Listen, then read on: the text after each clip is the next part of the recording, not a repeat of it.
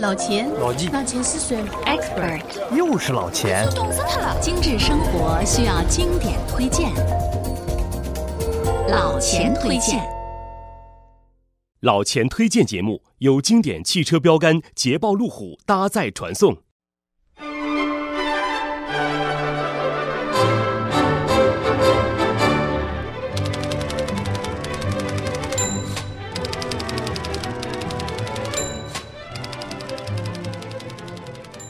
朋友们，大家好！老钱推荐再次与你相会。今天，老钱为你准备了古老而美丽的打字机，作为这次老钱推荐的主角。随着电脑的普及啊，很多人对 QWERTY 键盘，也就是全键盘，早已是不陌生了。打字呢，已然不是一门营生，而是一项必备的技能。但是打字机。却成了摆设以装逼格的工具。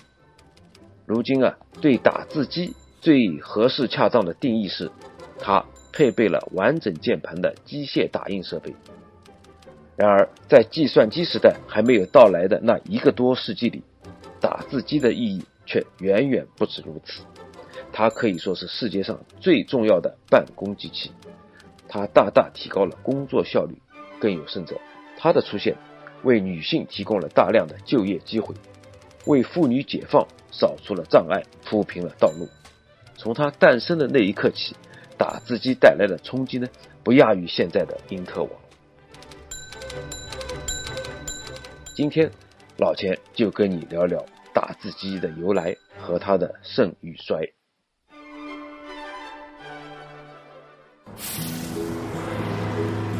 老钱推荐节目。由解读网精心打造，听老钱推荐，随时随地随心随意。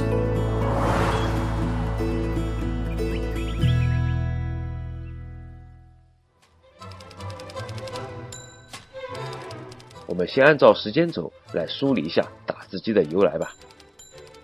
打字机作为一种重要的现代办公用具，它是十八世纪发明的。一七一四年的一月七号，当时的英国君主安妮女王为工程师米尔颁发了一份专利证书。据说啊，米尔呢发明了这种机器，无论什么文章都可以用它写在羊皮纸上，它整洁清晰的程度与印刷品毫无区别。然而，关于米尔的发明呢，没有图纸或者模型存留下来，没有人知道它的模样。甚至呢，不能够描述它看上去像什么东西。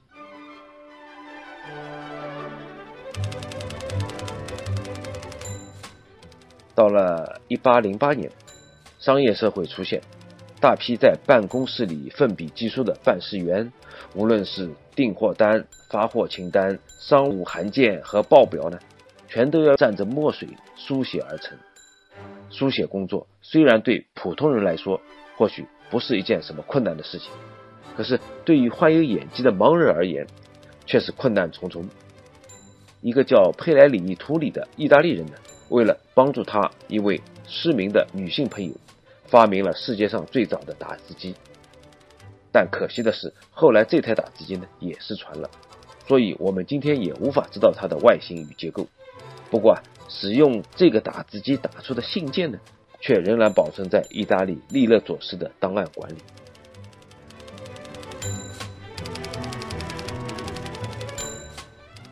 随后，一八二八年七月二十四号，这一天，来自美国密歇根州的威廉伯特制造了一部名为排字机的机器，并在不久以后就取得了美国专利。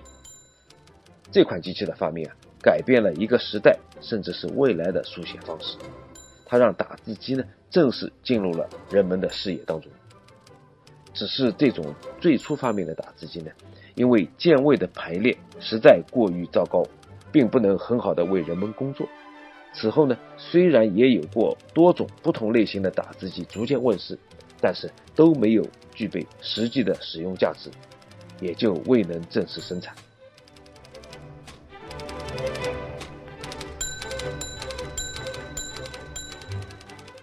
在打字机的发展史上，必须浓墨重彩、大书特书的人物是一个美国人，他叫克里斯多克·拉森·休尔斯。这个人啊，生活在美国南北战争时期，是密尔沃基新闻的编辑。休尔斯在好友索尔的协助下呢，曾经研制出页码编号机，并获得发明专利。报社的同事格利登建议他在这个基础上进一步研制打字机，并给他找来了英国人的各种试验资料。在倾注了希尔斯和两位合伙人数年心血之后，1860年，他们终于制成了打字机原型。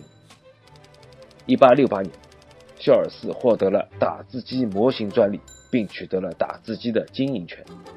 因此，后人就把克里斯多克·拉森·肖尔斯称为打字机之父。休尔斯打字机的文字键盘和今天的打字机基本一样。而且设计了打完之后能够自动移位的装置，打出来的字呢也很清晰。不过啊，毕竟是最初的产品，瑕疵自然不少。第一，它最初设计的字盘是大写字母和小写字母分开的，二十六乘以二就是五十六，再加上数字和其他字符，整个键盘上居然有七十八个字母键。所以啊，打字机的体积很大，外形很难看。操作呢也很麻烦，这是第一个瑕疵。第二个，这种打字机呢无法同步看到打出来的字，也就是说，即便你打错了字，也要等到整页纸打完以后才能看到。不过幸好啊，希尔斯的合作者另一个美国人约斯特也在研究打字机。约斯特呢，他通过一根控制杆，使得同一个键能够分别打出大小字母。这样呢，就使键盘上的字母键一下子减少了二十六个。同时呢，约斯特还对打字部分做了改进，使得操作者随时能够看到所打出来的字。舒尔斯研制的打字机第三个缺陷是，按照常规思维呢，舒尔斯他把二十六个字母按照 A B C D 的顺序排列在键盘上，但是啊，不久阿尔斯就发现。由于打字机呢是全机械结构，因此如果打字速度过快，某些字母键的组合呢就很容易出现键与键之间卡住的现象。而要解决这个麻烦的唯一的办法是人为的拖慢打字速度，这个和发明打字机的初衷就相反了。索尔斯苦思冥想，最终他通过研究字典找出了英文当中最常用的字母。然后呢，把这些最常用的几个字母的安置在相反的方向，这样手指在打字时的移动过程就被人为的延长了，从而避免了卡键现象。就这样，反常思维方式竟然取得了成功。用这个方法布局的键盘被命名为 QWERTY 键盘。肖尔斯呢，在1868年为此申请了专利。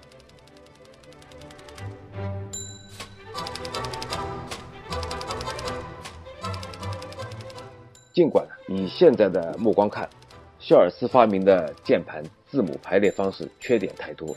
例如啊，英文中的十个最常用的字母就有八个离规定的手指位置太远，不利于提高打字的速度。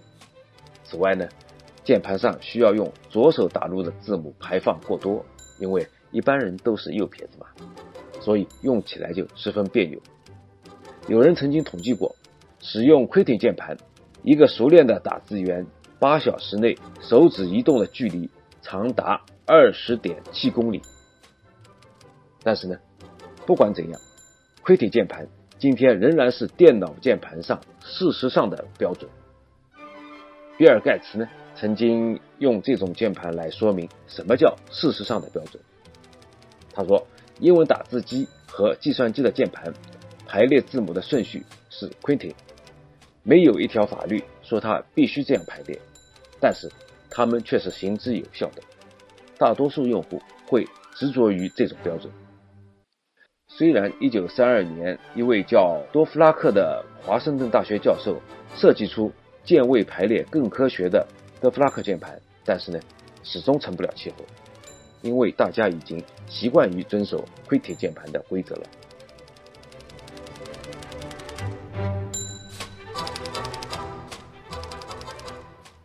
一八七三年采用 criti 键盘布局的第一台商用打字机呢成功的投放了市场。从此打字机很快的得到推广英国德国瑞士瑞典意大利这些国家呢，纷纷相继制造出打字机。一个以妇女为主导的新职业——打字员呢，也随之形成。本节目由梦想座驾捷豹路虎冠名赞助。梦想总是昂贵的，但是一辆车总比后悔要便宜。打字机的使用方法其实很简单，使用时通过敲击键盘上的某一个按键，这个键盘对应的字符的字模呢，就会打击到色带上，从而在纸或者其他媒介上打出这个字符。每一次字符的敲打，打字机都会把纸向左移动一格，以备打印下一个字符。因为可以代替手工书写、誊抄、复写和刻字蜡板，所以啊，打字机一问世就成了商人们手上的热销货，更是受到了不少作家和文字工作者的欢迎，一时间可谓是风头无两，占据了当时不少的头条啊。正是由于打字机的出现，让大批的办事员数量减少，转而由秘书取代，也让文件、公文、商务函件以及书稿的形式呢，也都发生了巨大的变化。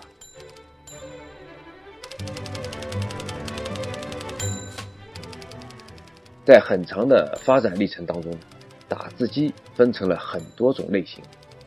比如按大小能分成手提式打字机和标准式打字机，也就是台式打字机；按文字形式可以分成为整字文字，比如中文文字的打字机和拼音文字，比如英文打字机两种；还有按照操作结构性能，就包括了机械式打字机和电动打字机等等。当然，各种技术提升都是为了满足人们的需要。以及带来更好的输入效率。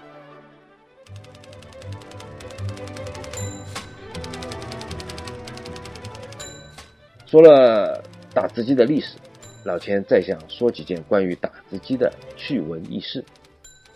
第一件要说的是，十九世纪美国的办公大楼中处处传出打字机的声音。美国作曲家、指挥家安德森就是从打字机富有节奏的音响中获得了灵感。创作出了一首世界闻名的管弦乐小品《打字机》。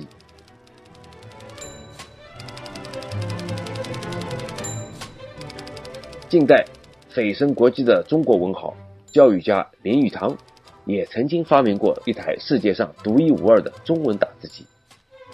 在林语堂时代啊，因为没有实用的中文打字机，只有纸笔写稿，费时又费力，于是。他决心设计制造一部便捷易用的中文打字机，以造福普天下的中文作家。为了完成夙愿呢，他起早赶晚，全身心的投入，终于在一九四七年制造出这部由他自己命名的“明快中文打字机”。据说耗资达十二万美元呢。明快中文打字机高九英寸，宽十四英寸，长十八英寸。有六十四个键，采用林语堂创造的上下行减字法的设计键盘字码，每字按三键，每分钟最快能够打五十个字，字库里备字多达七千个，不用训练就能操作。这个一部中文打字机制成以后啊，林语堂呢请来了朋友在家中试用，大家都赞口不绝，期盼早日能够量产上市。可惜啊，因为当时中国内乱以及造价过于高昂的原因，没有能够得到大批生产。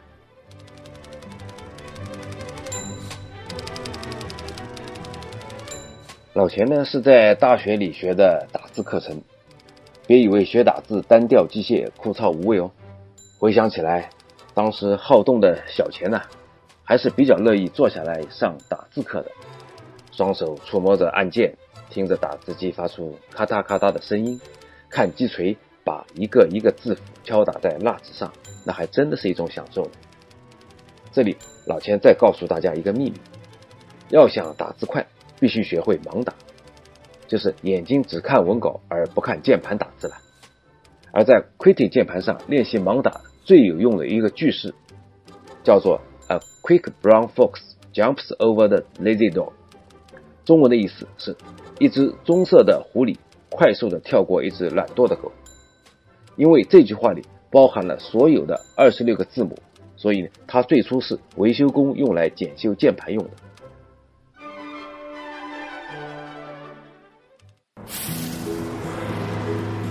老钱推荐节目由解读网精心打造，听老钱推荐，随时随地随心随意。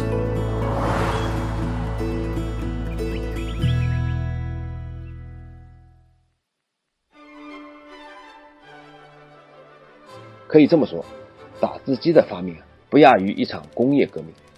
这台神奇的机器让我们远离了用笔写字的束缚。从此开始了新的文化进程，但是遗憾的是，因为电脑键盘出现，让文字处理变得更加方便快捷，打字机呢在现代生活中的作用已经变得无关紧要。在经过一百三十多年的发展后，打字机终于被电脑彻底替代，世界上几乎批量生产打字机的工厂都已全部关闭。但是不可否认的是，打字机在过去的一百多年时间里，是人们打印文件的好伙伴。噼噼啪啪的打字声和纸上的油墨，一度呢也是电影中不可或缺的道具。我们最熟悉的是这样的场景：香烟、写字台、打字机，青烟弥漫着整个房间，橙色的阳光呢斜洒在房间里，一个胡子拉碴的中年人坐在那里。干柴般的手指头呢，不时敲打着打字键上的键盘。这就是电影表示十九世纪乃至二十世纪初书写的方式。它和作家文学组成了最绝配的三角搭档。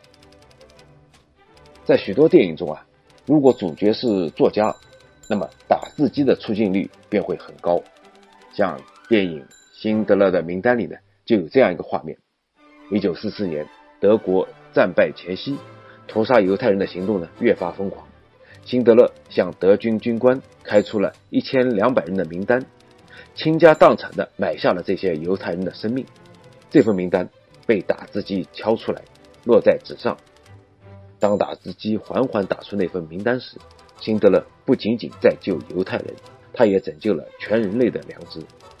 此外呢，还有赎罪、裸体午餐。谜一样的双眼、玛丽和马克思等等多部电影中，打字机都是不二的主角。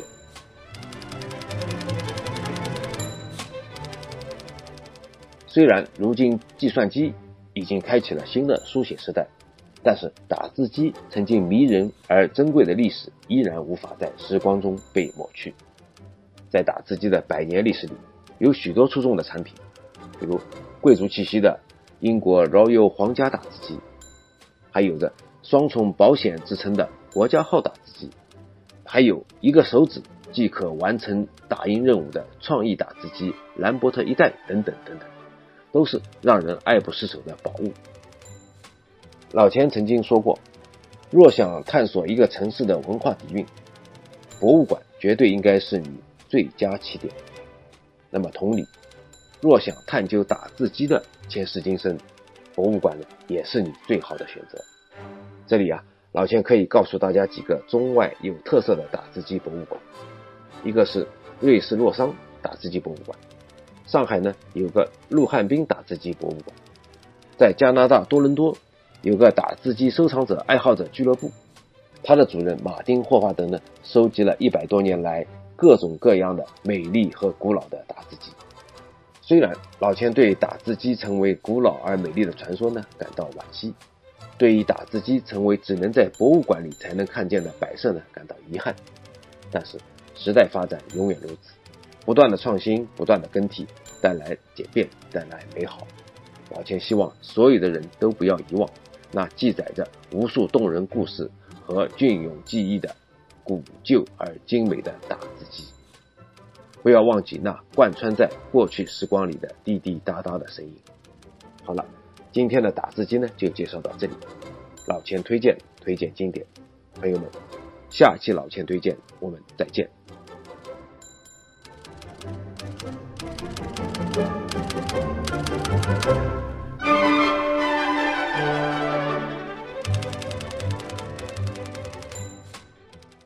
本节目由梦想座驾捷豹路虎冠名赞助。梦想总是昂贵的，但是一辆车总比后悔要便宜。如果每周一期的老钱推荐你听得不过瘾，那就关注解读网的微信公众号吧，在那里老钱有更多的存货等你翻阅。